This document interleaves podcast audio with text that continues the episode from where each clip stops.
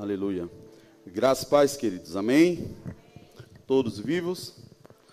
Já falou com seu irmão aí do lado, perguntou se está tudo bem com ele. Perguntou se ele está com frio. Se ele tiver com frio, você diz: tem fogo do Espírito Santo aí. Amém, irmão? Creia nisso. Eu creio que a coluna de fogo ela era real. A palavra diz que o povo não sentia frio, o povo não sentia calor, porque a presença do Senhor estava com eles, tanto do dia quanto de noite. Irmão, tem hora que a gente precisa do Senhor em situações que até um cobertor resolveria, mas se você não tiver o cobertor, você consegue crer que Deus pode cuidar de você? Eu creio em um Deus que é um pai, irmão. Um pai verdadeiramente que cuida nos mínimos detalhes. A gente às vezes coloca Deus tão longe que fica até difícil da gente fazer fé para crer em algumas coisas. Eu vejo que pessoas que me conhecem mais de perto, Jó, e chegam para mim às vezes, ah, pastor, depois que eu fiquei sabendo do problema, é que eu não queria incomodar, eu não queria atrapalhar. Aí eu pergunto, né? Mas será que não é para isso que eu estou aqui? Para que você possa contar com a gente, orar. E às vezes eu penso que com Deus é do mesmo jeito. A gente fica colocando Deus tão longe, fazendo as coisas ficarem tão difíceis, tão pesadas. Ah, acho que Deus não vai querer ouvir, não, irmão. Faz o teste. Né? Quando a gente era mais pequenininho, menorzinho, a gente não tinha tantos limites. A gente perguntava dez vezes, pelo menos lá em casa é assim. Rapaz, é um negócio interessante quando a gente era criança. Porque Isa chega, papai, eu posso? Eu não. Aí ela sai, ela roda. Aí volta, papai, eu posso? Não. Aí tem hora que ela pergunta, papai, eu posso o quê? Para mim, ela já está perguntando outra coisa. Ela disse, não, é a mesma coisa. Eu disse, não, é não de novo. Mas a insistência. A criança, ela, ela quando ela quer, ela quer. Quando ela reconhece que ela tem um pai ou uma mãe, ela vai ficar ali no pé insistindo. E eu creio que Deus tem essa expectativa de que a gente confie, como a palavra fala, e se lance literalmente nos seus braços. Você crê desse jeito? Amém. Eu queria reconhecer os irmãos que nos assistem no culto online. Eu sei que o Senhor está com você nesse momento. Se você não pôde chegar aqui, que o Senhor possa ministrar o seu coração, que você possa receber uma palavra de cura, de vida, porque eu sei que Ele tem algo para nos entregar. E eu queria reconhecer quem nos visita aqui no templo. Tem alguém que nos visita aqui pela primeira vez, além da princesa do, do casal ali de Ale e de Roger? Mais alguém? Tem a cunhada de Mateus, que vocês não conhecem ainda. Se você pudesse ficar de pé, eu gostaria, as duas, para que a igreja possa reconhecer vocês. Sejam bem-vindas nesse lugar, que o Senhor possa falar o seu coração, é a casa do seu Pai, em nome de Jesus. Amém? Obrigado. Então, gente, hoje nós vamos falar sobre um tema, eu espero eu que, eu tenho expectativa que ele termine melhor do que os outros apertos que a gente tem tomado, mas é, como Deus me faz vencedor? Isso é uma pergunta. Como Deus me faz vencedor? Eu cresci é, em um ambiente espiritual, no início da minha jornada cristã, ouvindo muito essa confissão de fé e que nós somos mais que vencedores. E, enfim, quem me conhece também e me vê falando do, nos bastidores ou no WhatsApp, eu gosto de chamar tanto as mulheres como os homens de vencedor, porque eu acredito que é o que nós somos realmente, porque a Bíblia nos garante isso. E vez por outra, parece que nós precisamos estar sendo despertados disso. Porque nós somos tentados a desacreditar dessa possibilidade de ser vencedor. Porque nós olhamos costumeiramente para as nossas circunstâncias. Mas nós esquecemos que a própria palavra fala através de Jesus que no mundo nós teríamos aflições, mas que nós tivéssemos bom ânimo, porque ele diz: Eu venci o mundo. Então, aquilo que para nós é desafiador e tem sido muito desafiador, para Jesus é um inimigo vencido. E ele diz que nele nós somos não vencedor, mais que vencedores. Então, eu penso que o que nos desafia, na verdade, hoje em dia, não são as circunstâncias que tanto nos enquadram. É nós conseguirmos crer nessa verdade dita por Jesus que ainda que por um momento, né, que nós possamos passar de angústia no mundo, nós precisamos extrair dele, ou melhor, trazer essa realidade para os nossos dias, que nós somos mais que vencedores. E eu penso que isso só é possível quando nós acreditamos verdadeiramente e não apenas confessamos, porque aquilo que eu falo precisa se tornar realidade. Aquilo que eu falo precisa estar alinhado com a minha fé e com o meu coração. E isso também pode ser um problema quando nós não estamos falando o que deveria, né? E às vezes nós precisaríamos falar algo, não falamos e pior, falamos o que não precisava falar. Entre falar o certo e falar o errado, ou não falar nada, eu prefiro no momento não falar nada. Porque se você não tem fé, querido, para falar, e você vai falar apenas, mas você não vai tomar posse dela, eu penso que você não pode se enganar. Eu tenho percebido cada vez mais nesses dias que uma fé lúcida, palpável, a ponto de que você tenha convicção, como você tem do número do RG e do seu número do sapato, seu número do telefone, como você tem convicção de coisas pequenas. Se você não tiver convicção hoje da sua fé verdadeiramente, você vai ficar falando como você canta qualquer canção. E depois você vai querer cobrar a Deus algo que ele mesmo disse que você não iria receber. Porque sem fé é impossível agradar a Deus. Vocês estão comigo? Então, eu penso que é melhor ficar calado. Como tem pessoas, e aí, eu tenho que confessar, eu tenho que fazer isso. Eu disse, peraí, por que você precisaria fazer isso? Porque se a gente não conhece o contexto que estamos inseridos, não é amuleto. Jesus não é amuleto, fé não é mágica. Fé é um fundamento, é um fundamento sólido que dá para você construir a sua vida e tudo aquilo que diz respeito a você em cima desse princípio, porque quando a Bíblia fala que é um fundamento, é um fundamento, e eu não tenho dúvida disso.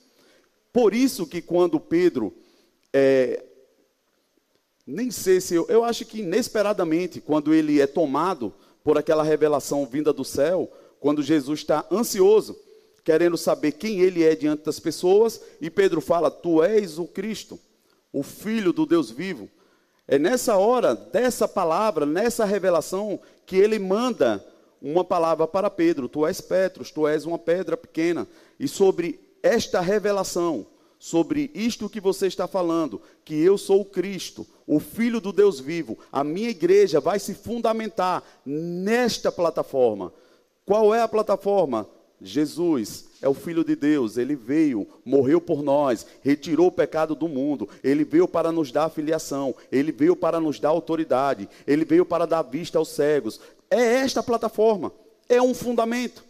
Então, quando eu quero ter certeza se eu estou alinhado com a vida de Cristo, com a palavra de Deus, o que é que eu preciso saber? Quais são os fundamentos que regem a minha vida, que regem a minha casa?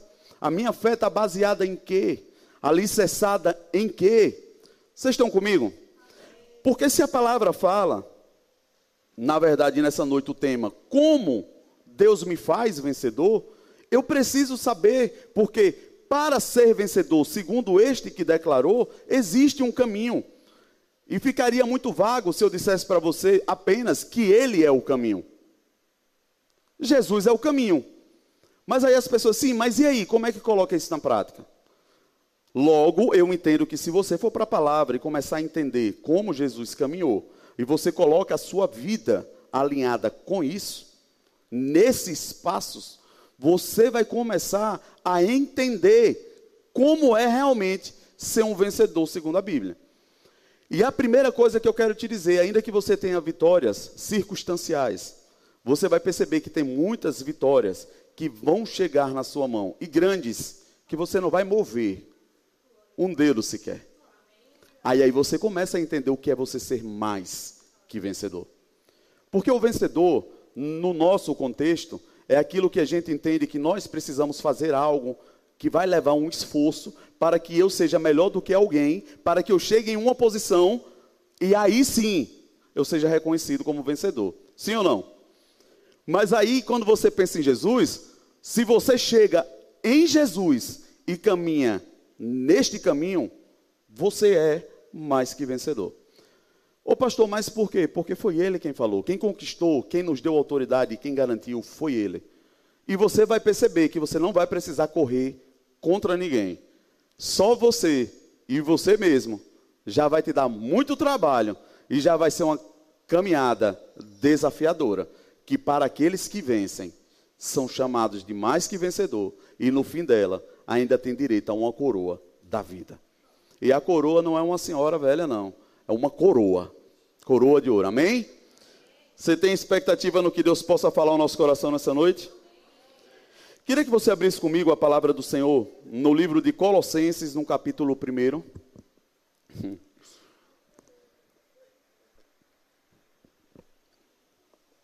É bom deixar claro, né? Porque eu aprendi assim, que quem ouve errado pode crer errado e vai ter resultados errados.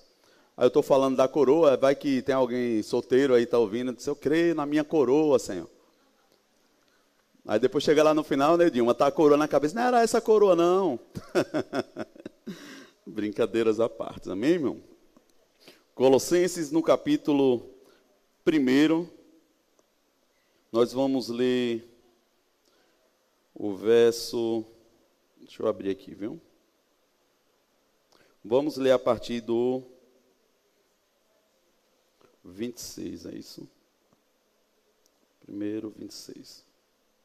A palavra fala bem assim: O ministério que esteve oculto, diga comigo, estava escondido, desde todos os séculos e em todas as gerações, e que agora foi manifesto aos seus santos, aos quais Deus quis, diga quem foi que quis?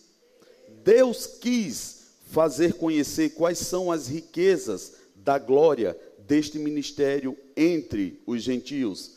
Qual é o mistério? Cristo em vós, a esperança da glória. Diga Cristo em mim, a esperança da glória. Irmãos, tudo o que vem sendo profetizado lá atrás, que anunciava Cristo, salvação, todo o caminho, leis, regras, tudo apontava para Cristo. Mas o ministério oculto, que ninguém entendia, era esta graça através de Jesus que alcançaria a todos os gentios. E não, e como se não bastasse só isso, ele viria para dentro de nós. E isso para eles era impactante.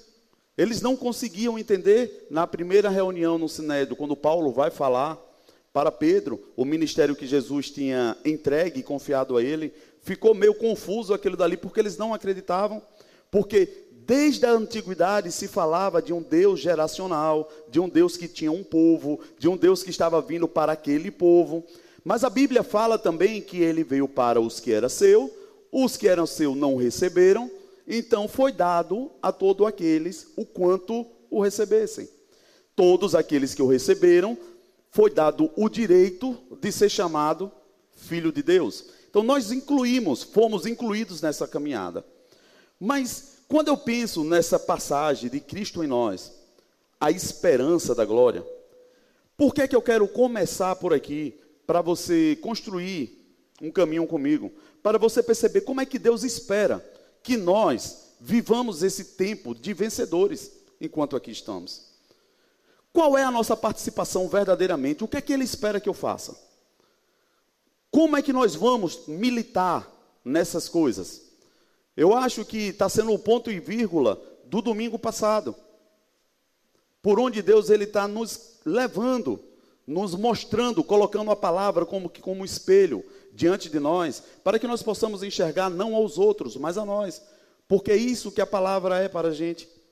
Um espelho que quando você olha, você vê o Senhor e essa essa realidade de Deus mostra quem você é. E você precisa, ao olhar a palavra, ver quem Deus é e ver quem você é. E você ir mudando a partir dessa revelação, você vai se adequando aos caminhos da palavra. Esse é o objetivo. Por isso que quando você olha para a palavra, pelo menos você não deveria ler pensando em alguém. Você deveria fazer isso pensando em você. Que o Senhor fale com você, que você aprenda sobre você e que se Deus quiser falar com outra pessoa através de você, ele vai fazer. Mas o coração e a motivação é sempre, diga comigo, eu. Mas isso não é egoísmo. Deus espera que você entenda quem você é. E essa revelação de Colossenses sobre Cristo em nós, a esperança da glória, ela é muito importante, porque nós não estamos falando de alguém que está longe, John. Nós estamos falando alguém que está perto e muito perto dentro de nós. Como eu posso dizer, queria que você pensasse comigo, de um Deus tão poderoso, a não ser que você não creia que Jesus seja, mas que está dentro de você, está aquém do que você está passando? Ele não se importa? Parece que na Bíblia teve um erro desse jeito, quando os seus discípulos estavam com ele dentro de um barco, e em meio a uma tempestade, eles ficam empolvorosos e dizem: Mestre, você não se importa que nós venhamos a morrer afogado? E ele deu uma repreensão para eles, sim ou não? Sim ou não, gente? Qual foi? Disse, homens de pouca fé. Por que vocês não manda que os ventos se aquietem, se acalmem? E ele acorda, manda, tudo se acalma e está tudo certo. Aí eu fico pensando, irmãos, se ele está como ele estava naquele barco, presente, dormindo, e quando ele acorda, ele diz: fale. Qual é a expectativa real de Deus para minha e para sua vida? Irmão, é que você fale, é que você creia, não que você peça a Jesus, você fala em nome de Jesus. Por isso que tem orações que às vezes eu escuto pessoas ainda falando, fazendo, que está, como é que eu posso dizer? Direcionada a um tempo que não nos compete mais hoje. É tipo, se eu for chegar para você e falar, o inimigo manifestou em uma pessoa aqui, nós vamos repreender, e eu falar que Deus te repreenda. Você acha que hoje a nossa aliança em Cristo funciona desse jeito? Mas antigamente era. Era assim antigamente. Mas em Jesus, Ele espera que você, por entender que Ele está em você, você tem uma aliança nele, e no sangue dele nós temos autoridade, você vai dizer, em nome de Jesus, eu te ordeno, saia. Por que, que isso se torna tão difícil? Porque aqui você entra diretamente na participação responsiva do milagre da atuação, porque você está colocando o seu nome também. Tem acontecido de algumas pessoas na internet suarem para fazer alguns milagres, e depois que eles não conseguem, e não é porque Deus não quis, nesses contextos que pelo menos eu tenho visto, simplesmente porque a pessoa não tem uma aliança com o Senhor, e quando eles não conseguem fazer aquilo que talvez é esperado, eles dizem que a culpa é da pessoa. Ah, você não teve fé para receber. Vocês estão comigo, irmão? E assim, em meio a um milagre que funciona, outro que não funciona, nós vamos achando que Deus continua selecionando pessoas, umas para ser agraciadas e outras não. Sim ou não? É assim que eu escuto. Foi assim que eu tentaram, na verdade, me convencer de que era o evangelho. Algumas coisas Deus quer, outras não. E aí você vai, será que ele quer isso? Será que ele quer aquilo? E parece que nunca essa responsabilidade vem para mim e para você. Vocês estão entendendo? Parece que sempre é Deus. Será que Deus quer? Será que vai? Será que hoje vai? Será que amanhã funciona? Sempre longe. Quando o mistério que precisava ser revelado e foi manifesto em Cristo é Cristo em vós, a esperança da glória em você, em mim. Emanuel, Deus conosco. Ele não só quer, como ele diz, eu estou em você. Irmãos, nós já fomos, eu acredito que você também, convidado a ir para algum lugar, e às vezes você está com uma pessoa em um lugar e a pessoa, sei lá, vamos dar um exemplo aqui. A pessoa pede um lanche e chega lá e te convida também, vamos comer bora, e paga tal, e na hora de pagar a conta, ela não tem crédito não. E quando vai, eita, nem trouxe o cartão, ou quando tenta passar não tem limite. Irmão, como é que você fica? Você. Imagine que você começa a passar uma vergonha. Acho que dá vontade de colocar o dedo na goela e pensar, rapaz, me arrependo. Eu não devia ter comido esse negócio. Eu não devia nem ter vindo. Eu penso que com Jesus, se nós que somos assim, e Jesus, quando nós dizemos que somos filho dele, estamos com ele, temos uma aliança com ele, e vez por outra nós estamos em uma situação e que parece que é esse o cenário. Jesus é quem fica envergonhado no meio da situação e dizer, rapaz, por que, que tu está falando que eu estou com você? Vocês estão aqui. Abra comigo aí a palavra de Deus em João, no capítulo 3, o verso 3. Enquanto você abre, eu queria que seus ouvidos estivessem atentos.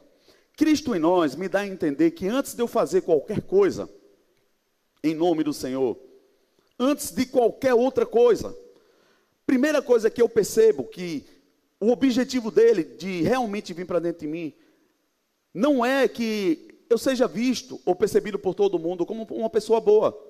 Ah, fulano era mal, agora ele é bom. Ou você acha que é para isso? Não é para isso, irmão. Jesus veio com um objetivo. O objetivo principal dele vir para mim e para você foi transformar homens mortos em homens vivos. Esse é o objetivo. Agora, entende-se, ou pelo menos espera-se, que a partir dessa inicial, você vai se tornar uma pessoa boa. Por quê? Porque agora não é mais você, agora Cristo está em você espera-se que as obras mudem. Então você não precisa querer fazer nada antes de ter certeza se você está vivo ou morto. Ele está dizendo: quando eu estiver em você, é essa a esperança dessa aliança. Quando você tem convicção de que está vivo, eu vim para isso.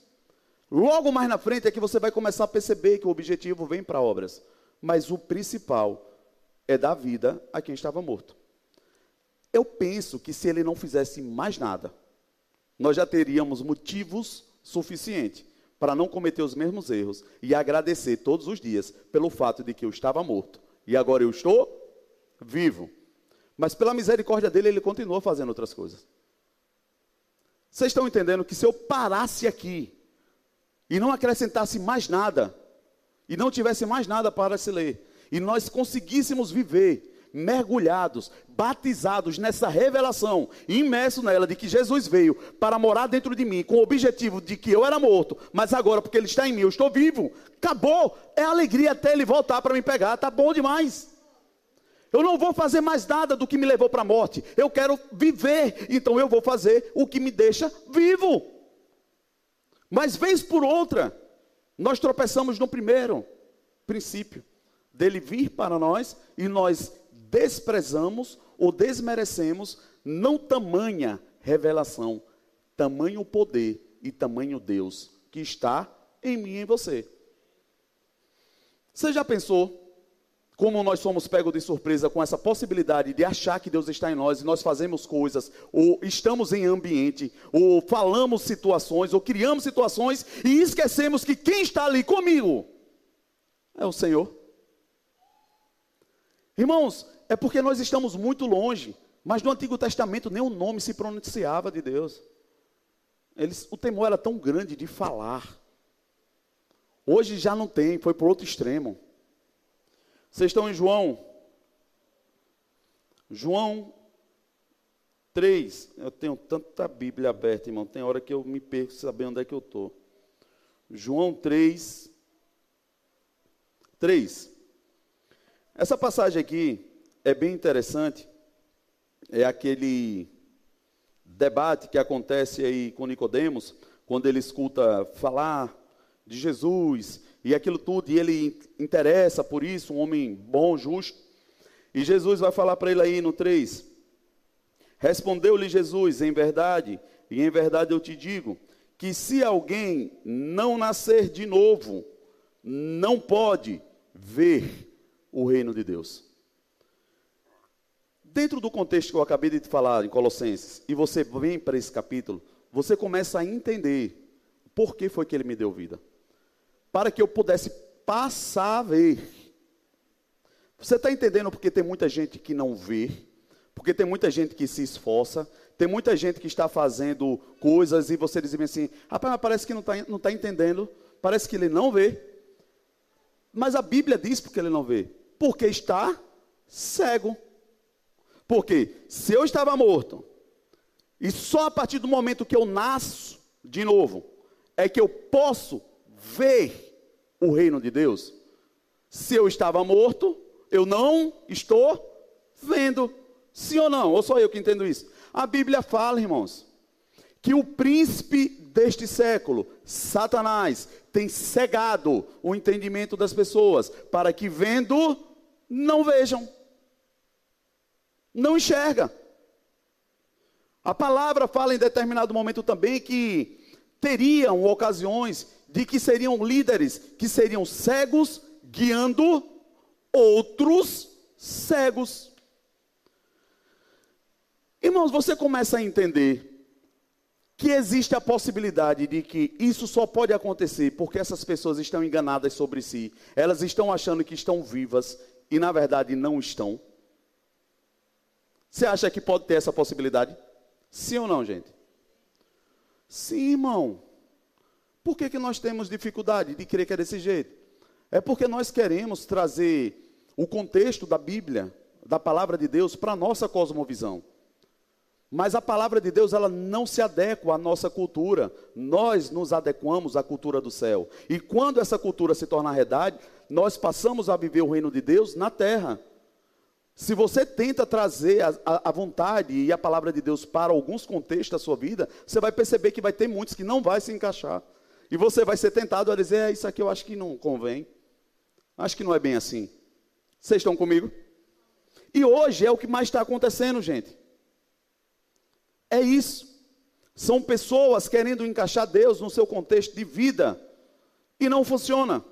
Porque só começa a funcionar quando você está morto e passa a estar vivo. E quando você passa a estar vivo, você começa a ver o reino de Deus. Quando você começa a ver o reino de Deus, a graça de Jesus passa a ser compartilhada com você. Porque a vida só é possível porque estamos na videira verdadeira. É o que a Bíblia diz. Isso me mostra que eu estou conectado a algo que o tempo todo eu preciso lembrar que eu só estou vivo por causa disso. Vocês estão comigo? Mas parece que as pessoas estão aqui, recebem vida e saem por aí. Deixa Jesus para lá e vão falar ou fazer coisas que não condizem com o que ele espera que nós façamos. Vamos fazer força para mostrar que ele está em nós, quando na verdade a gente precisava estar na videira. Porque o que é que é graça? Graça é a vida de Jesus concedida a nós.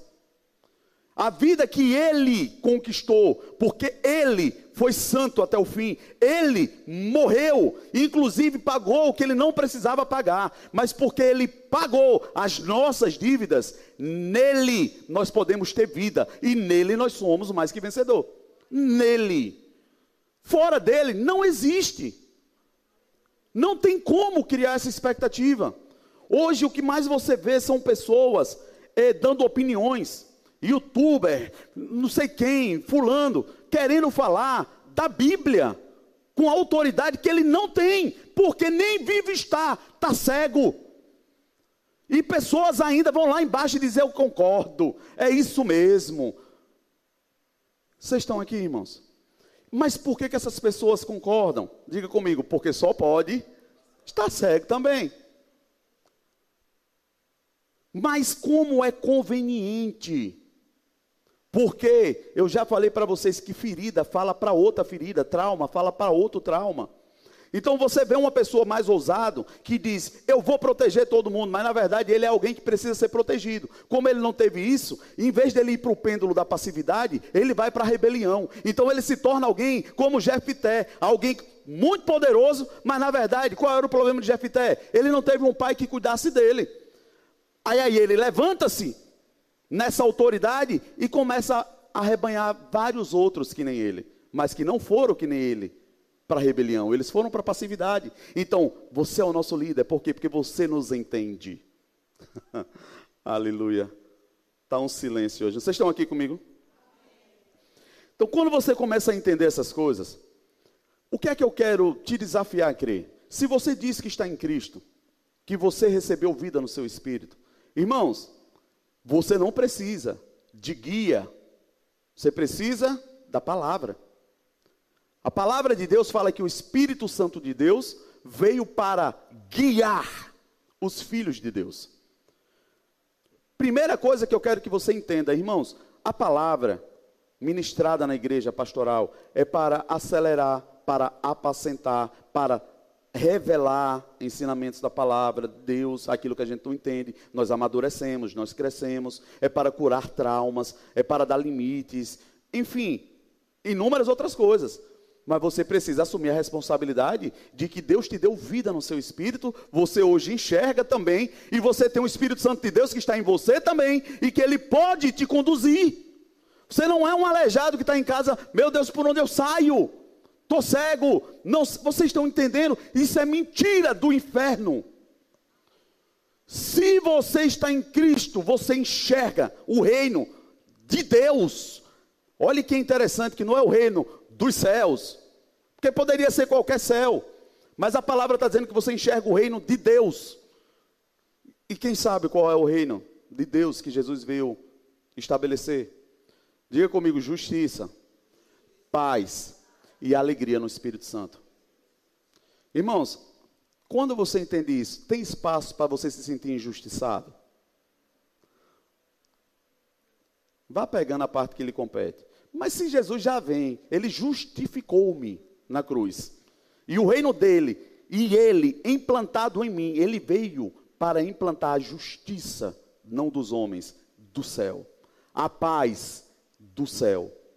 E a alegria do céu em mim. Mas nós somos tentados a nos mover pelas circunstâncias, por aquilo que está ao nosso redor. E nós determinamos o que me dá alegria ou não sobre essas coisas. Nós não conseguimos acessar, quando estamos em uma situação difícil, essa alegria espiritual para que ela mude a minha circunstância. É o contrário. Você não pode estar feliz porque está fora, aí agora você celebra por dentro. Não, irmão.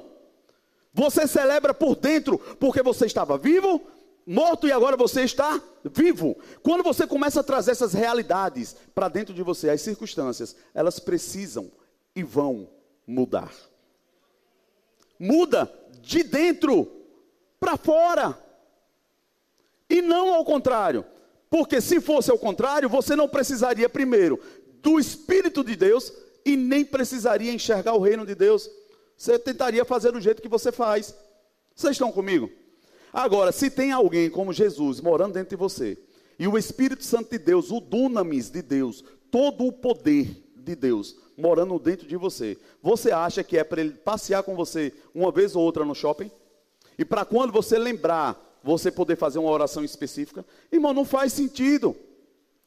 Por isso que a Bíblia fala que Jesus andava por aí, fazendo o que? Compras Irmão, curando enfermos, estabelecendo a vontade de Deus, fazendo a obra de Deus, falando aquilo que importa para Deus. Mas nós dizemos que temos o Espírito Santo de Deus e saímos por aí para fazer compras. E depois, não chego dele no final do mês, Senhor, tem misericórdia de mim, porque Satanás entrou na minha carteira, fez uma compra maluca e eu não tenho dinheiro para pagar. Em nome de Jesus, me socorre, porque nós usamos Jesus como amuleto. E queremos ser mais que vencedores. Mas nós queremos forçar essas coisas. Nós queremos mostrar que somos vencedores por nossas conquistas. Mas quem faz isso é o mundo. Quem faz isso é quem está cego. E por estar cego, desesperado, precisa de atenção, ele começa a ostentar várias coisas para ser percebido. Mas você e eu não. Nós deveríamos ser percebidos por quem está em nós. Porque a Bíblia fala que Cristo em vós a esperança da glória. As pessoas precisam olhar para mim e para você e celebrar, de dizer: glória a Deus, porque Jesus está perto de mim. Vocês estão entendendo? Posso continuar? Logo, se eu não preciso me antecipar para poder fazer essas obras, ditas obras, eu preciso primeiro entender o que é que ele fez me dando vida, né? Quando ele vem morar em mim. Eu preciso ter lucidez para fazer essas coisas, sim ou não? Ou é de qualquer jeito? Abra comigo em Efésios. Hoje nós vamos abrir um pouquinho a Bíblia. Efésios, capítulo 2, a partir do 8. Eu vou correr. Meu Deus. 2 a partir versículo 8. Porque pela graça sois salvos, por meio da fé. Isso não vem de vós, é dom de Deus. Não vem, diga comigo, das obras, para que ninguém se glorie, porque somos feitura sua, criados em Cristo Jesus, para as boas obras, as quais Deus preparou para que andássemos nela. Ou é, pastor? Mas o texto fala que não vem das obras. Mas e por que no outro fala que em Jesus nós precisamos fazer boas obras? Irmãos, aqui é aquele contexto que eu estou te falando de você primeiro discernir o que aconteceu dentro. Quando você entende que aconteceu dentro, que agora você está vivo e não mais morto, e você só pode estar vivo porque você está em Cristo, porque você está em Cristo, você entra no plano original de Deus, que era em Cristo nós faríamos boas obras. Não adianta você querer fazer boas obras antes de Cristo. Vocês estão aqui? É o que o texto está dizendo. Não ache que fazer obras vai te salvar. E o objetivo, para que ninguém se glorie. Ninguém. Porque quando Jesus veio, e o anúncio que estava sobre todos nós, era que todos nós pecamos e destituídos fomos da presença de Deus. Ou seja, não tinha como chegar a Deus se não tivesse um caminho. Aí Jesus disse: Eu vou me tornar esse caminho. Por isso que tudo é em Jesus, em nome de Jesus, pela vida de Jesus nós estamos vivos. Nós não podemos deixar essa realidade sair do nosso entendimento um só segundo. Não é porque alguns milagres e algumas orações funcionam que nós achamos que somos poderosos. Irmão, em hipótese alguma. Não tem como. Nós só somos enganados nesse contexto e enredados por Satanás quando nós esquecemos como fomos inseridos nisso. Quando Deus olha para a gente, ainda que Ele conheça a minha e a sua voz, mas nós não somos consumidos, ou nós só somos atendidos, é porque quando Ele olha para mim e para você, irmão, Ele vê o sangue de Jesus, o seu Filho único, santo, sobre a nossa vida. Não é eu e você. E isso não vai mudar o quanto eu estudo, eu deixo de estudar. Não é isso. Nós precisamos começar, diga comigo, do jeito certo. Ô pastor, mas eu já estou há tanto tempo. Para, não tem problema, vamos começar de novo. Meu pastor fala algo bem interessante, eu gostei de ouvir isso sempre. Ele disse assim: meu irmão, não tem problema quantas vezes você vai recomeçar. Porque toda vez que entende-se que você vai recomeçar, você vai perder menos tempo com coisas que você levou tempo lá atrás. Mas fazer hoje elas são fáceis. Então, se você precisa, recomece. Mas recomece alinhando tudo. Busque ver, tenha lucidez, tenha certeza de que você está aprovado. Irmãos, não espere você jogar na loteria e chegar no último dia e dizer: será que eu estava? Irmão, é bom fazer uma análise hoje. Vocês estão entendendo? Porque depois não vai ter como ajustar mais nada. Ah, mas eu estou esperando Jesus voltar. Para quê? Eu acho que pode ser perigoso se a gente não sabe nem para quê. Ah, para ir para o céu. Espero que seja. Amém. Vamos lá. Quando esse texto ele fala que nós precisaríamos nos tornar novamente a feitura de Cristo Jesus para boas obras. Qual foi no, no, no, início da criação, quando Deus, ele, com o Espírito Santo, ali a Trindade Santa, façamos um homem à nossa imagem, semelhança. Tudo aquilo dali foi perdido com o pecado. O objetivo de Jesus é justamente nos dar não só autoridade de novo, mas dar acesso ao Pai, a nossa imagem precisa mudar. Quantos já falaram para você? Para mim, vários. André não, porque ele não pode mostrar, porque senão ele vai ter lepra na testa. Mas André tem várias fotos minhas do meu passado. Ele descobriu no álbum, na minha mudança, e saiu tirando as fotos todinhas. Disse, pastor, o senhor está na minha mão. Eu disse, tem lepra na sua testa, se você mostrar. e aí, o que é que acontece? Irmãos, deveria ser assim. Hoje em dia, eu não sei se você percebe que parece que não está sendo mais assim. Mas no tempo que eu me converti, irmãos, era impressionante. Você olhava para as pessoas e quando dizia ela está em Cristo, irmão, você tentava juntar as pessoas e não tinha mais como. Eu olho para a minha realidade antiga e olho para hoje e digo assim, rapaz, Deus é bom. Deus é bom. Vocês estão entendendo? Por quê? Porque ele começa a transformar tudo. A nossa imagem começa a mudar. O nosso interior começa a denunciar as nossas estruturas. Tudo começa a ficar lindo e belo. Porque estamos nele. Pega um galinho seco, com um pouquinho de vida, enxerta ele numa árvore. Irmãos, é questão de tempo. Agora o que eu acho interessante, ele não vai aproveitar as folhas secas. Para que haja vida, ele vai deixar cair aquelas todinha. Vai ficar parecendo um pintinho feio, mas depois começa de novo. E vai brotando e fica lindo. Vocês estão entendendo? O problema é que nós queremos segurar dentro de Jesus folhas secas, velhas, que precisavam ter caído. Coisas que já deveriam ter morrido, ou melhor, já estão mortas, estão precisando ser jogadas no chão, para que brotos novos surjam. E as pessoas digam: Ué, não estava morto, agora está vivo. Vocês estão aqui. Assim, nós começamos a entrar na possibilidade de ser mais que vencedor. Porque se você não entende esse caminho tão importante, você vai entrar em Jesus dizendo: Bora, eu quero meus frutos. Você vai passar a ser arrogante. Você vai querer mostrar o que você não precisa mostrar. Porque não é sobre mostrar, é sobre viver. É sobre desfrutar da vida de Deus. Vocês estão entendendo, irmão? Ninguém está desfrutando da vida de Deus.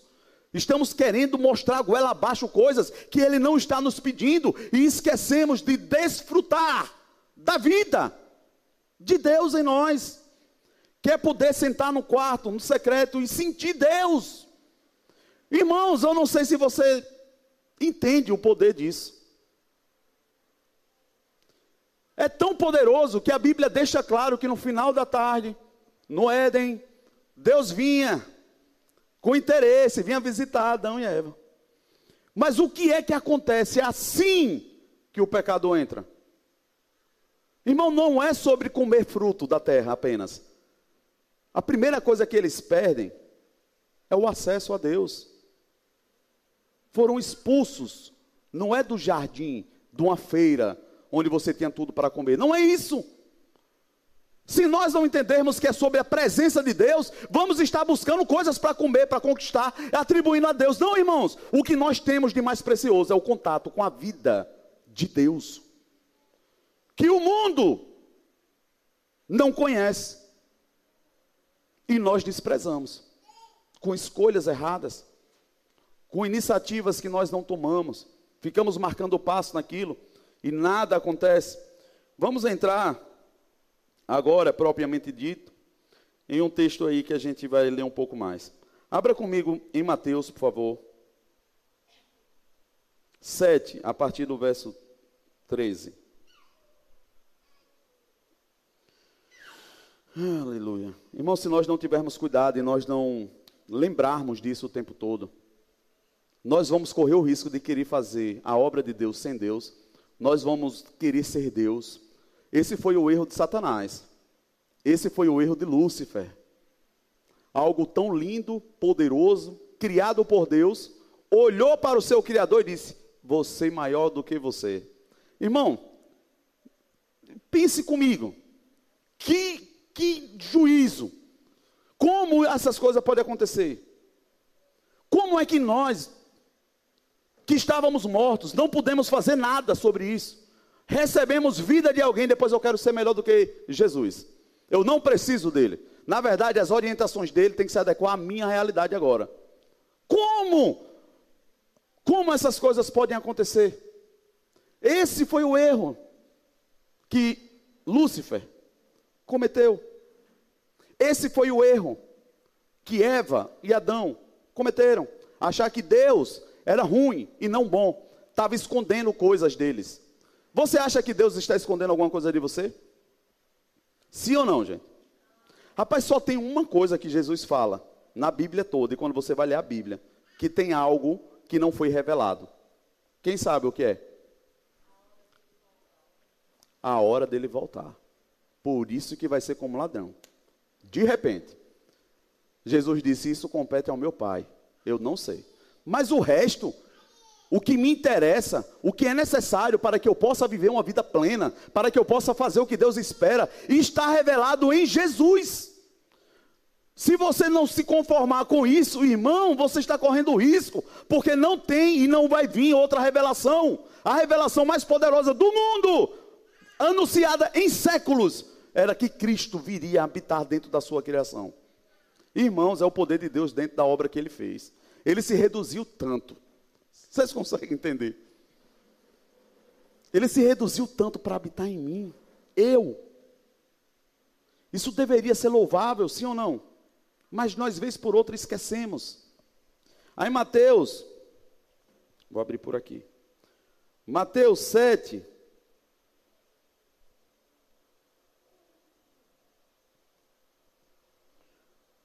Mateus 7, a partir do 13. A Bíblia fala bem assim: entrem pela porta estreita, pois larga é a porta e amplo o caminho que leva à perdição. São muitos ou são poucos? São muitos os que entram por ela. Como é estreita a porta e apertado o caminho que leva, diga comigo, a vida, são poucos os que a encontram. Irmãos, eu estava pensando nessas coisas porque eu lembrei de um profeta. Quem lembra que eu disse que quando fui entregar outra casa no Mosqueiro, eu fui com Mateus, eu fui com Mateus, o esposo de Kathleen, lá na, na casa, e encontrei um profeta, não estava procurando ele, mas Deus sabe onde você está, Ele conhece seu endereço. E quando Ele quer te falar algo, Ele fala.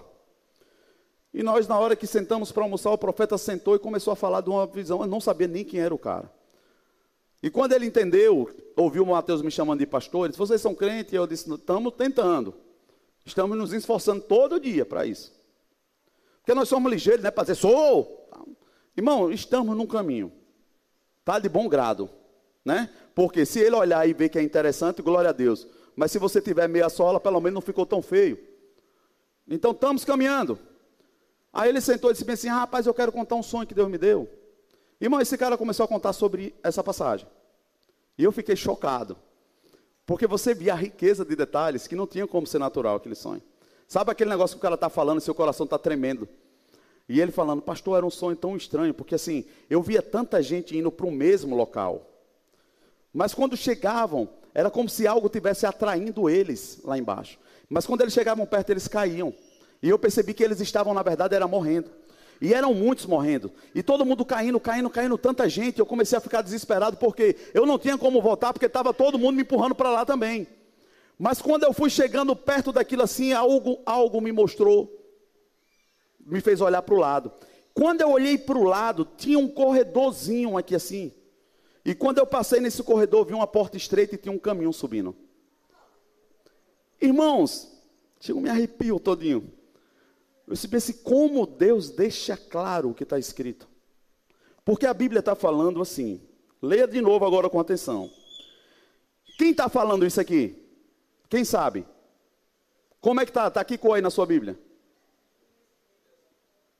É Jesus, gente. É? Foi ele que falou? Me ajude, gente. Se ele está falando, ele sabe? Quem é a porta na Bíblia? Ele mesmo. Ele é o caminho e a porta. Eu acho que ele sabe. Aí ele está dizendo assim: ó, entrem pela porta estreita. Pois larga é a porta e amplo o caminho que leva à perdição. São muitos os que entram por ela, por essa porta larga. Como é estreita a porta e apertado o caminho que leva à vida, são poucos os que entram, os que a encontram. Não é apenas você chegar em. Irmãos, isso está me mostrando que eu preciso ter atenção no que eu estou fazendo. Eu preciso ouvir o que o Espírito Santo está me dizendo. Porque senão eu vou como todo mundo está indo, e eu posso cair onde todo mundo está caindo. E não vai ser no lugar que Deus esperava. E também não vai adiantar dizer, todo mundo estava indo. Quem tinha essa síndrome era Saul. E não colou para ele. Porque Deus julgou a família, a casa de Saul todinha, só por causa disso, porque ele quis convencer Deus que era melhor estar sacrificando do que obedecendo. E se eu preciso obedecer, isso mostra que eu não estou mandando. Vocês estão comigo, irmãos? Ou só eu que penso assim? Porque se a Bíblia fala que eu preciso obedecer, eu não estou no comando, tem alguém mandando alguma coisa. Então eu não preciso estar correndo, eu preciso estar acertando os comandos que estão me mandando fazer. Sim ou não? Então, esse caminho e essa porta precisa ser encontrada. Encontrada. E me assusta porque poucos, poucos a encontram. Poucos. Rapaz, se a Bíblia está dizendo que é pouco, é pouco ou é muito? Irmãos, eu espero que nós façamos parte desses poucos. Porque eu tenho entendido que Deus está nos despertando para a gente não andar com a cara para cima, só dizendo o que é o que não é, ou achando que vai dar certo no final. Não vai dar certo, porque não é de qualquer jeito. Aí vamos lá. Veja comigo aí agora no capítulo 7, o verso 21.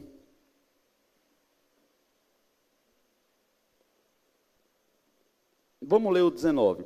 Toda árvore que não produz fruto, é cortada e lançada ao fogo. Assim, pelos seus frutos vocês o reconhecerão. Nem todo aquele que me diz, Senhor, Senhor, entrará no reino dos céus, mas apenas aqueles que fazem a vontade do meu Pai, que está nos céus. Muitos me dirão naquele dia: Senhor, Senhor, não profetizamos em teu nome, em teu nome não expulsamos demônios e não realizamos muitos milagres. Então eu lhes direi claramente: Nunca os conheci. Afastem-se de mim. Vocês que não fizeram essas coisas. É isso? Não, irmão. Eles fizeram. Aqui é que nós nos perdemos. Eles fizeram essas coisas. Deus não condena eles, dizendo: mentira sua, vocês não fizeram. Foi feito. Mas a condenação está vocês que praticam o mal. Agora, quando eu leio esse texto, falando de porta, de tudo, dentro desse contexto, irmão, você pensa comigo que parece que essas pessoas estão enganadas sobre o caminho que estão trilhando? Você consegue agora olhar para esse contexto e dizer assim: por que esse povo está chegando diante de Jesus com tanta ousadia, dizendo assim: Senhor, você não me conhece, não? Porque parece que eles foram pegos em um engano. Eles achavam que estavam aprovados, mas se depararam com uma reprovação. É isso que vocês entendem? E o que é que pode levar uma pessoa a esse nível de cegueira, de engano tão grande assim? Diga comigo, religiosidade. Obras. Pessoas que querem fazer. Mas irmãos, até a mula, falou. O que é que nós não entendemos? Dependendo do tamanho do propósito de Deus, até as paredes falam. Ele disse que se não tivesse quem pregasse, as pedras clamariam. Não se confunda por aquilo que está acontecendo fora de você. Mais uma vez eu te desperto para ser vencedor. Você precisa entender o que está acontecendo em você. É sobre você, dentro de você. Porque senão, vai chegar no fim e vai dizer: sou eu. Lembra não, Senhor? Chegava todo culto lá mais cedo, fazia isso, fazia. Quem é você? Quem é você? Porque nós podemos fazer muitas coisas em nome do Senhor. Podemos. Mas não é sobre fazer, é sobre ser, é sobre se tornar. Por isso que Jesus veio para nos tornar vivos. Quando você despreza a vida de Deus, você passa a fazer coisas em nome de Deus sem Deus. Espera-se que nós venhamos a fazer obras boas, porque Jesus andou por aí fazendo obras boas. Mas não é sobre obras, é sobre passar a receber a vida. Então, quando a gente vê todo esse contexto, aí, aí, aí, talvez a gente possa entender algumas coisas que a gente vai vendo na Bíblia, ou até no nosso contexto mesmo, de pessoas, poxa, eu vi um fulano que era uma bênção, fez isso, fez aquilo, mas hoje está desviado. Aí depois você vê, ah, aconteceu aquilo, aquilo, mas está desviado. Rapaz, o cara era tão fiel, levantou dez igrejas, mas hoje está desviado. E você vai vendo essas coisas. Ou só eu que tenho visto? Irmãos, estão acontecendo casos que eu digo para vocês, são pessoas que estavam presas em cativeiros de pecado há 20, 25, 30 anos. Pastores com filhas casadas hoje, mas que abusaram de suas filhas como pastores, construíram igrejas, fizeram a obra de Deus, e hoje as filhas tiveram coragem de abrir a boca. Vocês estão aqui. Irmão, parece que essas pessoas, se não tiverem isso bem resolvido, vão chegar mais logo eu, Deus. Fiz tanto, tanta coisa em teu nome. Aparta-te de mim. Não te conheço, porque você pratica a maldade. Vocês estão entendendo que não é sobre fazer, é sobre a gente ter convicção da vida que eu tenho hoje diante do Senhor. Irmão, eu posso não dar uma nota no violão, mas eu posso chegar aqui e ouvir Deus falar ao meu coração. Se eu tiver convicção de que Ele tem interesse, Ele tem espaço e Ele pode me falar o que Ele quer, não o que eu quero. Quem manda é Ele, sim ou não? Por que nós aceitamos pessoas que vêm colocando com ela abaixo coisas que Deus não falou, só porque nos convém? Você já percebeu isso? Que hoje o que mais está acontecendo é isso: pessoas que se levantam dizendo, mas não é bem assim. Teve outro cidadão agora, esses dias aí, que veio levantar dizendo assim: o Antigo Testamento não serve de nada mais, não é relevante. Irmão, em nome de Jesus. Em nome de Jesus. Pessoas dizendo, amém, concordo. Por quê? Porque o Antigo Testamento fica claro a cacetada que Deus dá. Fica claro, porque é a lei dele. Aí o povo diz, mas Jesus é amor. Ele veio e acabou com tudo. Foi mesmo. Vai nessa, Juvenal. Não acabou. Na verdade, complicou. Ficou pior, na minha opinião. O povo acha que não. Não é se ficou melhor ou pior, é porque na lei, sem Jesus, o homem ele não conseguiria cumprir toda a lei. Se nós não entendermos isso, nós vamos achar que somos merecedores de algo. O homem não tinha como se salvar, o homem não tinha como cumprir toda a lei. Por isso Jesus veio e cumpriu toda a lei. E nos deu a vida dele, a graça dele. Mas também teve algumas coisas que pioraram. Ele disse assim: ó, antigamente era preciso adulterar. Hoje, se você olhar com intenção no seu coração, já foi. Se você tem ira no seu coração sobre uma pessoa, cuidado, você pode ser um assassino. Porque aquilo que está dentro de nós, se não for observado, vai manifestar. Jesus, pela sua bondade, está nos mostrando. Mas nós, eu estou fazendo a obra de Deus. Eu estou fazendo a obra de Deus. Eu estou fazendo a obra de Deus.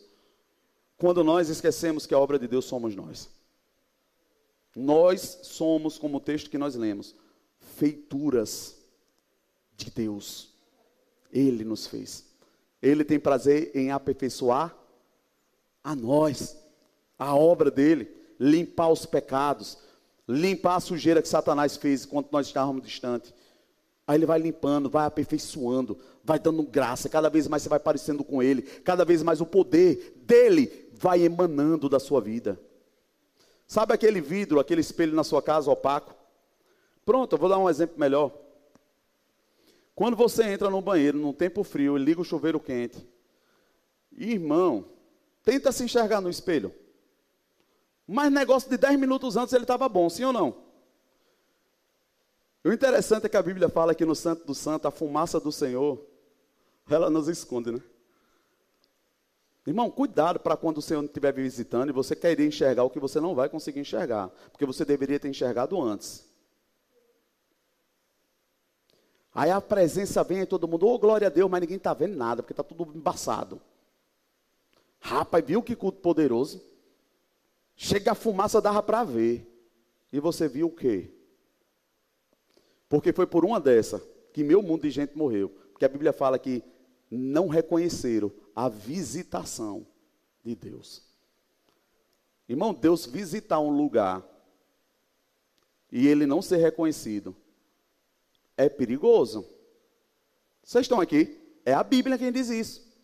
Mas se ele está falando que visitar e não ser reconhecido, imagine ele habitar dentro de uma pessoa e não ser reconhecido. Vocês estão aqui.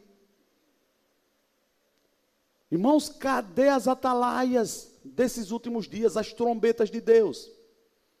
Para levantar a voz e dizer: ei, tem remanescente aqui, tem crente sim. Está todo mundo vendo alguns crentes que se levantaram dizendo que pode cancelar a minha rede social, mas eu não nego a Jesus. Está apanhando sozinho. Porque ninguém está se manifestando, a igreja não se une. Se é para morrer, que morra para lá. Vocês estão aqui, irmãos?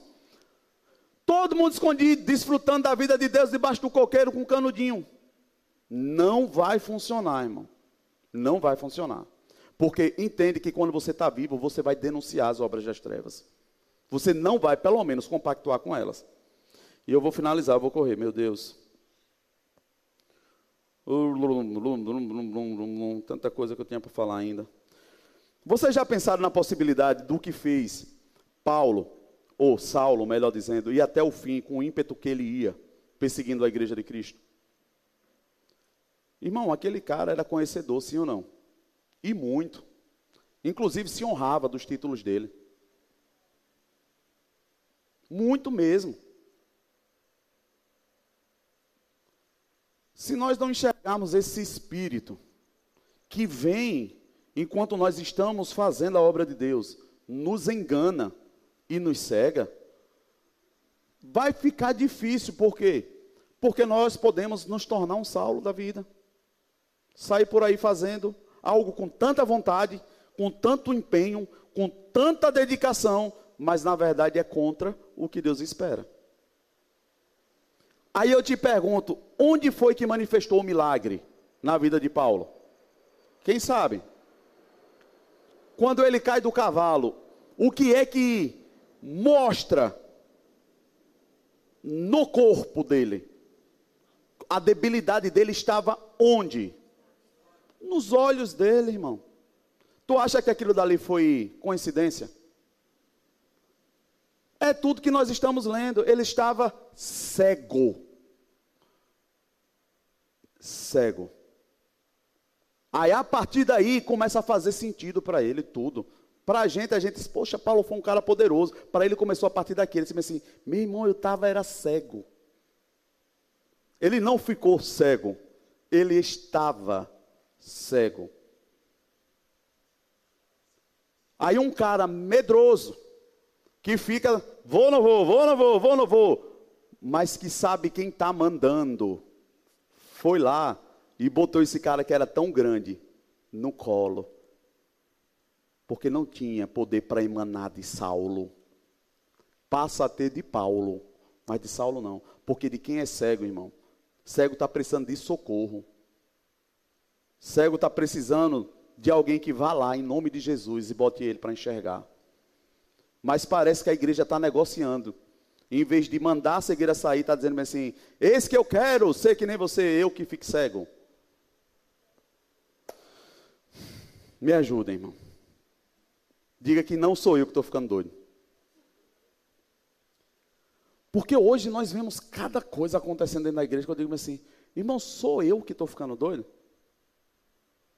E eu não me julgo ser maior ou melhor do que ninguém.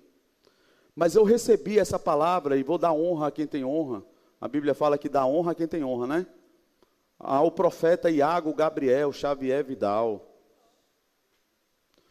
Porque eu cheguei em casa em parafuso no domingo retrasado. Porque Deus me abriu a visão e eu fiquei com peso no coração, disse, Senhor, tem misericórdia de nós, da tua igreja. Porque o povo, lembram que eu falei para vocês no domingo que Deus me abriu a visão aqui, e eu estava pregando, e Deus me levou naquela passagem, quando ele está pregando para a multidão, e a multidão olha para aquela palavra e diz assim, vixe, duro é esse sermão, e cai fora. E Jesus olha para os seus e diz assim, vão não também? Pode ir. Aí é quando diz, para onde nós iremos? Se só o Senhor tem palavras de vida eterna.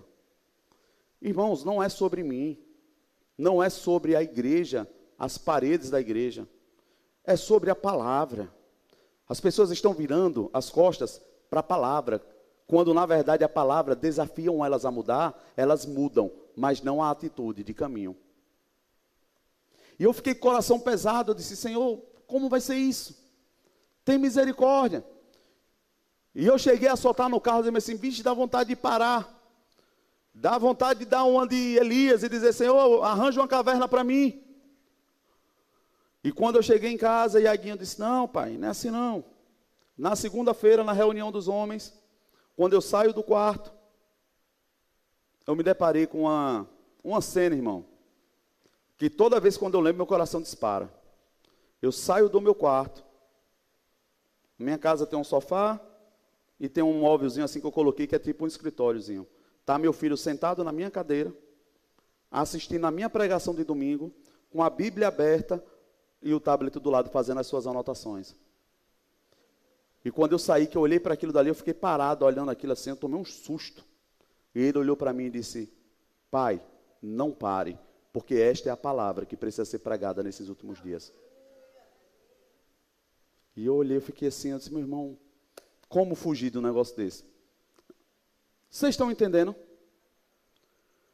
Irmãos, parece que estamos indo para o caminho certo, mas como é difícil nós nos aplicarmos a ele, sim ou não? Por isso que é estreito, por isso que poucos vão encontrar. Primeiro, porque precisa querer. A Bíblia fala que aqueles que buscam o Senhor o encontrará. Precisa querer buscar. E as pessoas não estão fazendo força. Não funciona. Vou pedir que o louvor suba, mas eu quero que você abra agora comigo, para eu te dizer assim, pastor, sim, o senhor disse que tem um caminho para viver uma vida verdadeira. Eu acho que eu te dei algumas chaves para você entender como é que você chega nesse caminho. Mas abre comigo no livro de Josué, no capítulo 23. Nós estudamos com os homens esse livro, nós mergulhamos, eu acho que deu dois meses, mergulhando nessas revelações, trazendo à luz muita coisa que estão além da letra, que, da cosmovisão cultural nossa. E nós fomos passeando nesses textos. Aprendi muito quando eu fui para a base da Jocum. Confesso para você que foi ali que eu fiquei impactado, apaixonado, por querer enxergar o que eu não estava enxergando. Porque a gente lê a Bíblia de qualquer jeito, mas a gente não busca saber, Deus está falando para que povo, por que Deus está falando aquilo. Aquilo dali diz respeito à nossa vida hoje, sim ou não? As leis civis, morais, como é essas coisas? Aí a gente não sabe. Por isso que eu estava falando, é melhor não fazer muita coisa, mas ter garantia de que está em Jesus. Mas querer levantar ou querer fazer alguma coisa que não sabe onde está fazendo, é melhor não fazer. Vocês estão entendendo? Mas se quer fazer e deve, mergulha. Vai fundo no Senhor. E faz obras maiores, mas vai com vontade. Não vai de qualquer jeito. Não vai por causa das obras, vai porque entende que Jesus está em você. A Josué no capítulo 23, seria o, o, o capítulo todo. Mas aqui eu vou adiantar para vocês Josué na Bíblia é a tipificação do Espírito Santo. É aquele que conduz o povo até onde Deus espera que ele chegue. A Bíblia fala que nós somos filhos de Deus e o Espírito Santo de Deus veio para nos conduzir, nos guiar, nos guiar até um local específico onde Deus quer que nós chegamos, até o fim da nossa carreira. Josué, ele é a tipificação do Espírito Santo. Ele conduz um povo. Agora um povo que está sendo representado por Josué e que a Bíblia fala que ele precisaria ser forte e corajoso para um objetivo que nós não, não aplicamos muita força às vezes, que é conhecer e meditar a palavra de Deus. E esse povo, irmão, vai passando, e eu conversando com, com os homens, eu começo a olhar, capítulo 1, capítulo 2, 3, o 4, rapaz, tudo vem fluindo, de vento em popa capítulo 5, capítulo 6, esse povo não puxou uma espada, mas eles já conquistaram tanto. Quando você vai lendo, eles já vão avançando, mas eles não puxaram uma espada. Vocês estão comigo? Você viu Jesus puxar alguma espada quando ele estava no seu ministério terreno? Jesus andava com uma metralhadora, com uma espada, com uma gangue do lado, armado, com medo dele. Não, irmão. Não porque ele sabia que ele não podia morrer. É um nível de revelação tão profundo isso aqui que eu digo para você, nós às vezes estamos muito longe. Mas Jesus sabia que não podia morrer. Porque não tinha pecado nele, ele obedecia ao Pai dele. Não tinha pecado. Por isso que Jesus, para ir, ir para a cruz, ele precisou entregar-se. Porque ele não podia morrer, irmão. Por isso que ele estava ali na cruz e ele também não morre. Ele tem que chegar e dizer: Pai, eu entrego o, o meu espírito. Eu entrego. Quando o sangue tinha pago todo o preço, eu entrego a ti o meu espírito. Olha o nível de autoridade. Aí todo mundo diz: Ah, pastor, mas é Jesus, né? Jesus é Jesus. É aquele que está dentro de você.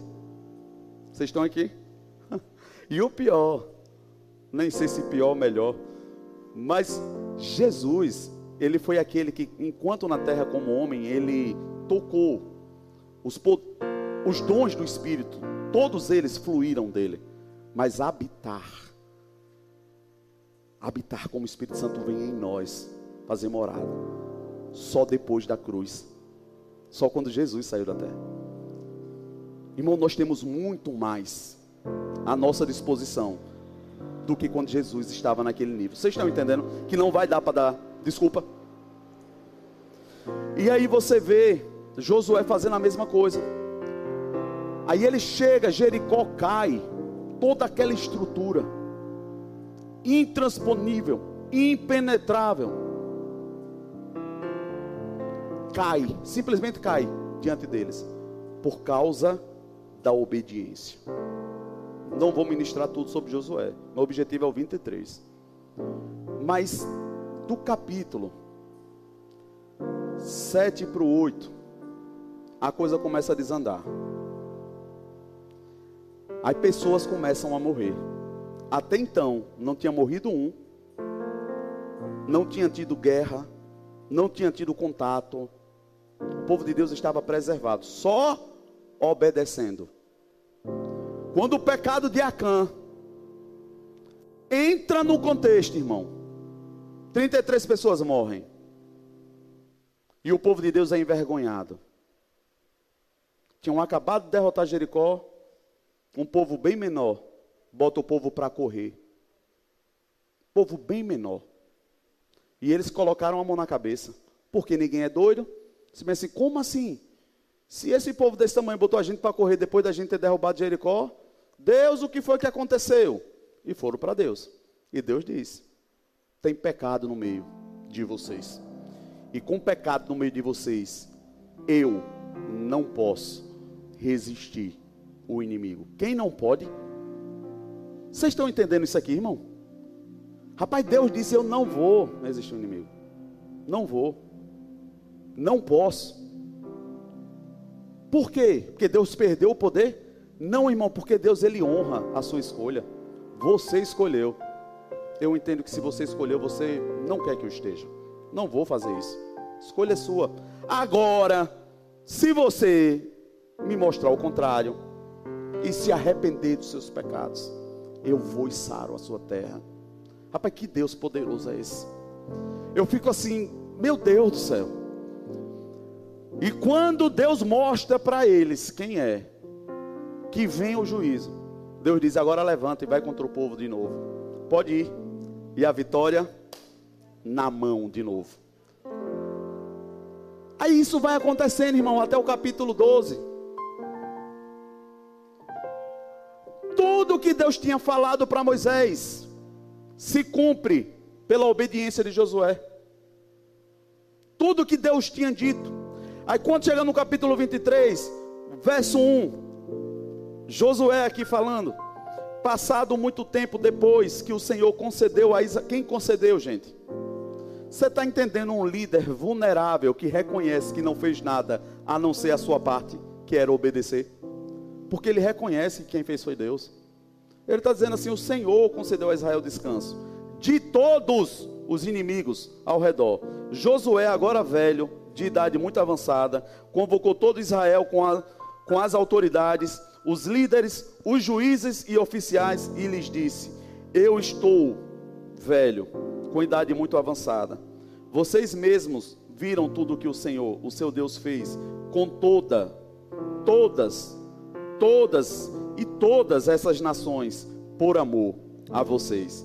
Foi o Senhor, o seu Deus, que lutou por vocês. Quem lutou, gente?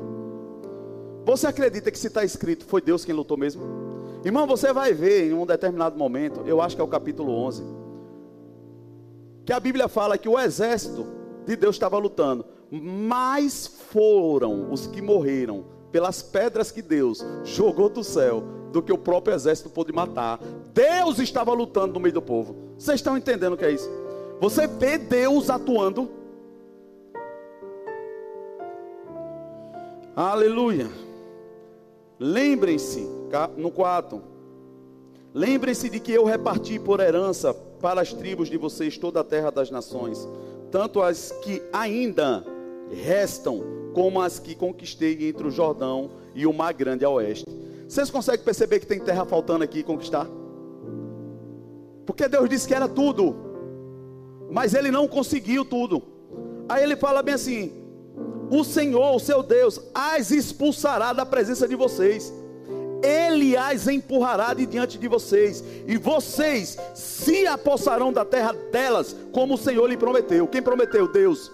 Josué está dizendo: Eu não tenho mais como, mas ele vai cumprir a palavra, porque ele mesmo vai botar o povo para correr, ele vai entregar a terra a vocês. Façam todo o esforço para obedecer e cumprir tudo o que está escrito no livro da lei de Moisés, sem se desviar nem para a direita nem para a esquerda. Não se associem com essas nações que restam no meio de vocês. Não invoquem os nomes dos seus deuses, nem jurem por eles. Não lhe prestem culto nem se incline perante eles, mas apeguem-se somente ao Senhor, ao seu Deus, como fizeram até hoje. Rapidinho, parece um Deus mimado, né? Que diz bem assim: Eu quero toda a atenção para mim. É isso que parece? É não, irmão. Deus não precisa disso. É amor por mim, por você, que é tão grande. Ele está dizendo: foca em mim, em nome de Jesus. Se entrega a mim, fica comigo. Eu vou te dar o melhor. Mas se você escolher errado, vai pegar para o seu lado. É amor. Aí tem gente que diz é possessão. É não, irmão. É amor. Desespero de um pai dizendo: se escolhe certo. Onde é que eu estou? 9. O Senhor expulsou de diante de vocês nações grandes e poderosas. Até hoje, ninguém conseguiu resistir a vocês um só de vocês, aleluia, faz fugir mil, pois o Senhor, seu Deus, luta por vocês, conforme prometeu. Por isso, dediquem-se com zelo a amar o Senhor, o seu Deus. Se todavia, aqui pega um negócio, vocês se afastarem e se aliarem aos sobreviventes dessas nações que restam no meio de vocês, e se casarem com eles, e se associarem com eles, estejam certos de que o Senhor, o seu Deus, já não expulsará essas nações de diante de vocês. Ao contrário, elas ou ele, elas se tornarão armadilhas e laços para vocês, chicote em suas costas e espinhos em seus olhos, até que vocês desapareçam desta boa terra que o Senhor, o seu Deus, deu a vocês. Você vê que não é Deus que tem interesse, mas ele se assim: não case não, irmão. Case não, porque se você casou, eu sei o que é casamento. Então não pega, não casa com um povo estranho, porque na hora que você casar é uma família. E eu não vou contra a família. A escolha foi sua. Agora, sendo que essa aliança e essa sua escolha vai vir sobre você, não sou eu. E qual é o objetivo? Vai te tirar do lugar que eu te dei. Satanás vem para roubar você da terra que mana leite e mel, do lugar do descanso, do lugar da provisão. É Satanás que te tira. E diz que isso vai acontecer até conseguir tirar. Aí fala, 14: Agora eu estou prestes a ir pelo caminho de toda a terra. Vocês sabem lá no fundo do coração e da alma que nenhuma das promessas que o Senhor, o seu Deus, lhes fez, deixou de se cumprir. Todas se cumpriram, nenhuma delas falhou. Mas assim como cada uma das boas promessas do Senhor, do seu Deus se cumpriu, também o Senhor fará cumprir-se em vocês todo o mal com que os ameaçou, até eliminá-los dessa boa terra que lhes deu. Se vocês violarem a aliança que o Senhor, seu Deus, lhes ordenou, e passarem a cultuar outros deuses, e inclinar-se diante deles, a ira do Senhor se acenderá contra vocês, e vocês logo desaparecerão da boa terra que ele lhes deu. Irmãos, aqui é a, a linha entre a escolha da porta estreita ou larga, da vida ou da morte, da bênção ou da maldição. Deus não tem interesse que ninguém sofra. Ele não tem interesse. Ele não tem interesse na nossa falta. Ele não tem interesse nas nossas dores. Nas... Não tem interesse, irmão. Acredite nisso. Agora, por que que muitas vezes nós não desfrutamos desse lugar de mais que vencedor? Porque nós escolhemos errado. Aí chicote vem no lombo, espinho vem no olho, vem aquela agonia toda, e a gente parece que está morrendo, sem saber, Deus me socorre. Sem ao menos ter coragem de chegar a dizer, Deus, onde foi que eu pequei? Porque agora eu entendo, tem alguma coisa errada aqui. Vocês estão entendendo? Você tem que ter ousadia de saber que o que está dando errado não é Deus, é alguma escolha que está sobre a sua vida ou no seu contexto que precisa ser reparada para que Deus venha e bote o inimigo para fugir. Ele não tem interesse, irmão, que nós não sejamos mais do que vencedor. Mas poucos são os que encontram a porta estreita. É por isso que são poucos, porque tem poucos procurando. Tem poucos querendo entender, Senhor, o que é que está errado aqui? O que é que está errado? Irmãos, eu estou ficando esses dias feliz, digo para você, feliz. Eu tenho recebido tanto testemunho de coisas que não eram para acontecer. Que Satanás estava calado, vencendo, e pessoas abrindo a boca, confessando, ligando, família se reconciliando. Irmão, você não tem noção. Você não tem noção do que Deus está fazendo por aqueles que dizem: Senhor, acabou a folia do inferno. Acabou. Acabou. Eu quero entender, Senhor, eu quero achar a porta. Onde é que está essa porta? Quem é a porta? Existe essa porta estreita dentro do seu contexto hoje. E você precisa encontrá-la. Na hora que você encontrar ela, que você entrar, irmão, você não tem noção. Era como se Deus estivesse lá em cima esperando. Disse, agora descansa, filho, que agora sou eu. Sou eu, o seu pai, que só te chamou para obedecer. Josué era para ter chegado de antes do Jordão até o cumprimento da promessa, sem ter perdido uma só alma. Porque Deus era com eles. Só nesse relato todinho. Irmãos, e quando você vai estudar, você vai ver quantos reinos e poderosos são. Só para te dar uma dica. Quantos anos Jesus tinha? Quantos anos, irmão? Quando ele subiu? 33. Sabe quantos reinos foram tomados? 33. E cada um deles, profético, cada rei, cada monte tem um lugar. E eu vou dar uma, um espólio. Cada nome de cada rei, de cada cidade, fala sobre áreas de atuação da nossa vida.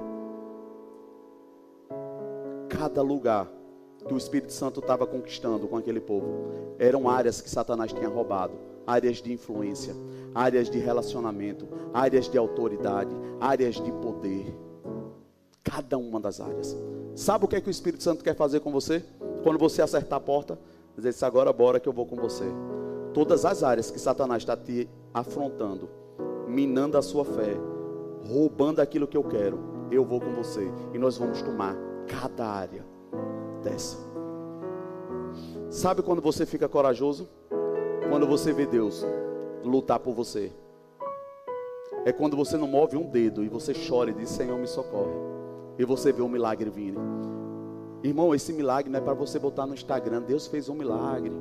Não, irmão, é para você guardar no seu coração e dizer: Deus está comigo. Deus, isso é para te dar ousadia de olhar para o cão e dizer: sai da frente, atravessado, porque eu vou passar por cima.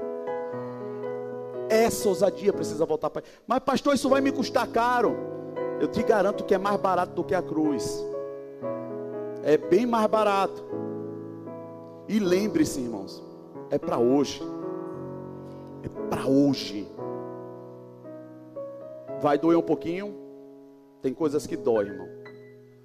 É nessas horas que entra o pastor, a pastora, a igreja, os irmãos. Todo mundo chora junto. Falei para Mateus um dia desse jogando sinuca com ele. Eu disse: é interessante. Deus tem expectativa em que a gente chore. Ele olhou assim para mim e disse: é, ele disse que ele vai colher com salvas de prata. Os anjos estão ali segurando. Deus está preparado até para a hora que a gente for chorar. Mas meu irmão, não cai no chão suas lágrimas, não, porque ele não deixa. Os anjos colhem e leva diante do Pai. E ele diz: está aqui na minha mão. No dia que você entender e alinhar, eu entro e acabo com o seu inimigo. Só entenda. Você precisa entender quem você é, o valor que você tem, o poder que há disponível. Em nome de Jesus. Quem deseja ser mais que vencedor? Você consegue entender que Jesus e o nosso próprio Pai desejou muito mais do que a gente? Está pronto.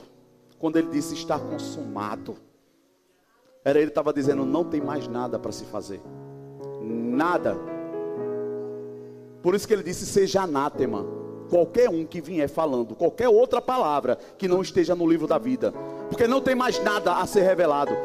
A revelação é Cristo em vós, a esperança da glória. Ide por todo mundo e fazei as obras que eu fiz. É isso que a igreja precisa fazer, rápido. Porque Satanás está cirandando. Mas irmão, assisti um filme e o filme termina dizendo isso um pastor desafiando o inferno na vida de uma pessoa. E ele disse bem assim: O que é que te faz pensar que você vai ser melhor do que todos os outros que se levantaram para derrubar a igreja? Esse eu tenho muita pessoa, muita gente comigo. Está escrito: as portas do inferno não vão prevalecer contra a igreja. Eu vou te derrubar. Vocês estão entendendo? Era isso que Davi estava dizendo para Golias. Meu irmão, você pode ter 300 dedos na mão, no pé, não importa. Você está morto. Eu estou vivo. Eu vou em nome do meu Deus. Ousadia só faz isso quem sabe quem está falando. Vocês estão entendendo? Enquanto o louvor estiver ministrando, irmão. Eu sei que nós passamos mais uns cinco minutinhos de novo. Mas eu tenho certeza que Deus está aperfeiçoando a sua obra. Devolvendo para você a ousadia. Devolvendo para você coragem devolvendo para você a oportunidade de levantar e caminhar. Quem disse que acabou, mentiu para você. Está só começando. Está só começando. o que Deus tem para fazer como igreja e como indivíduos desse lugar. E eu falo pelo Espírito, está só começando. O que tem sido visto, ainda que Deus esteja, não está nem no começo do que Ele fará através daqueles que vão levantar-se, obedecendo por completo, sem interesse, porque entenderão que já tem tudo. Amém. Eu queria fazer um apelo. Se alguém entrou aqui nessa noite e entende, ou pelo menos ficou na dúvida, se estava vivo ou morto, se andou distante, ou se porventura as escolhas terminaram sufocando ou matando a sua fé. E você quer renovar a sua aliança com o Senhor nessa noite. Como ele convenceu Josué a fazer diante do povo. Para que Deus possa vir para o centro da sua vida. E ele possa tomar o controle e botar as coisas em ordem. Se você entendeu isso, se você está aqui e quer fazer isso, onde você está, você pode levantar uma das suas mãos. Com esse ato eu vou reconhecer que você quer aliançar-se com o Senhor. Alguém em nosso meio.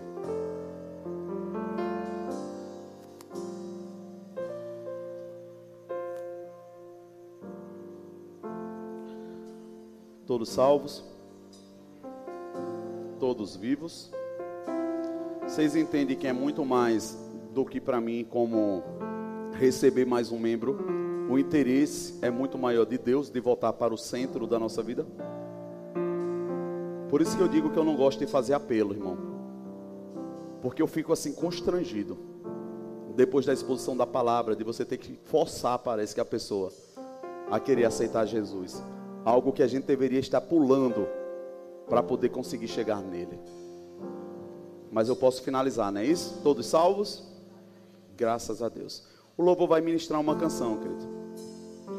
E como Deus tem mostrado para alguns aqui. Se você tiver com sua família, se você estiver sozinho, mas se coloca na presença do Senhor, dizendo: Senhor, mostra para mim, eu entendi. Aí eu entendi que o Senhor tem interesse em colocar o inimigo para fugir, que tem tudo aqui, tem coisa que está errada aqui, eu já percebi. Mostra para mim. Você tem certeza de que ele vai te falar? Quem tem certeza? Irmãos, eu tenho profetizado isso aqui. E Deus, Deus tem feito acontecer. Vocês vão sonhar com o que vocês nunca sonharam, mas vocês vão enxergar o que Deus quer que seja consertado. Deus vai mostrar a vocês, porque Ele tem interesse. Nunca foi visto, porque nunca foi pedido, nunca foi perguntado. Mas hoje está sendo liberado para você esse entendimento de você perguntar: Deus, eu estou aqui. Mostra para mim. Enquanto o louvor estiver ministrando essa canção, você vai estar livre para fazer isso no seu lugar. Eu não vou me demorar. Mas eu queria que você fizesse isso nesse ambiente, nessa atmosfera. Porque eu sei, eu creio, por isso eu estou falando.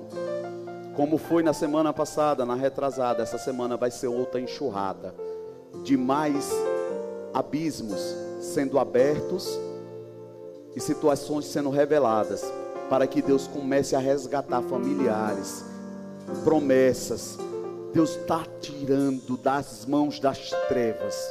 Tudo aquilo que Satanás estava até esses dias no controle, porque não tinha ninguém com ousadia para dizer: Eu quero ver, Senhor, mostra para mim. Eu quero te convencer que você tem autoridade, não é porque você conhece mais a Bíblia, é porque você vai permitir com que aquele que está em você manifeste o poder dele através da sua vida.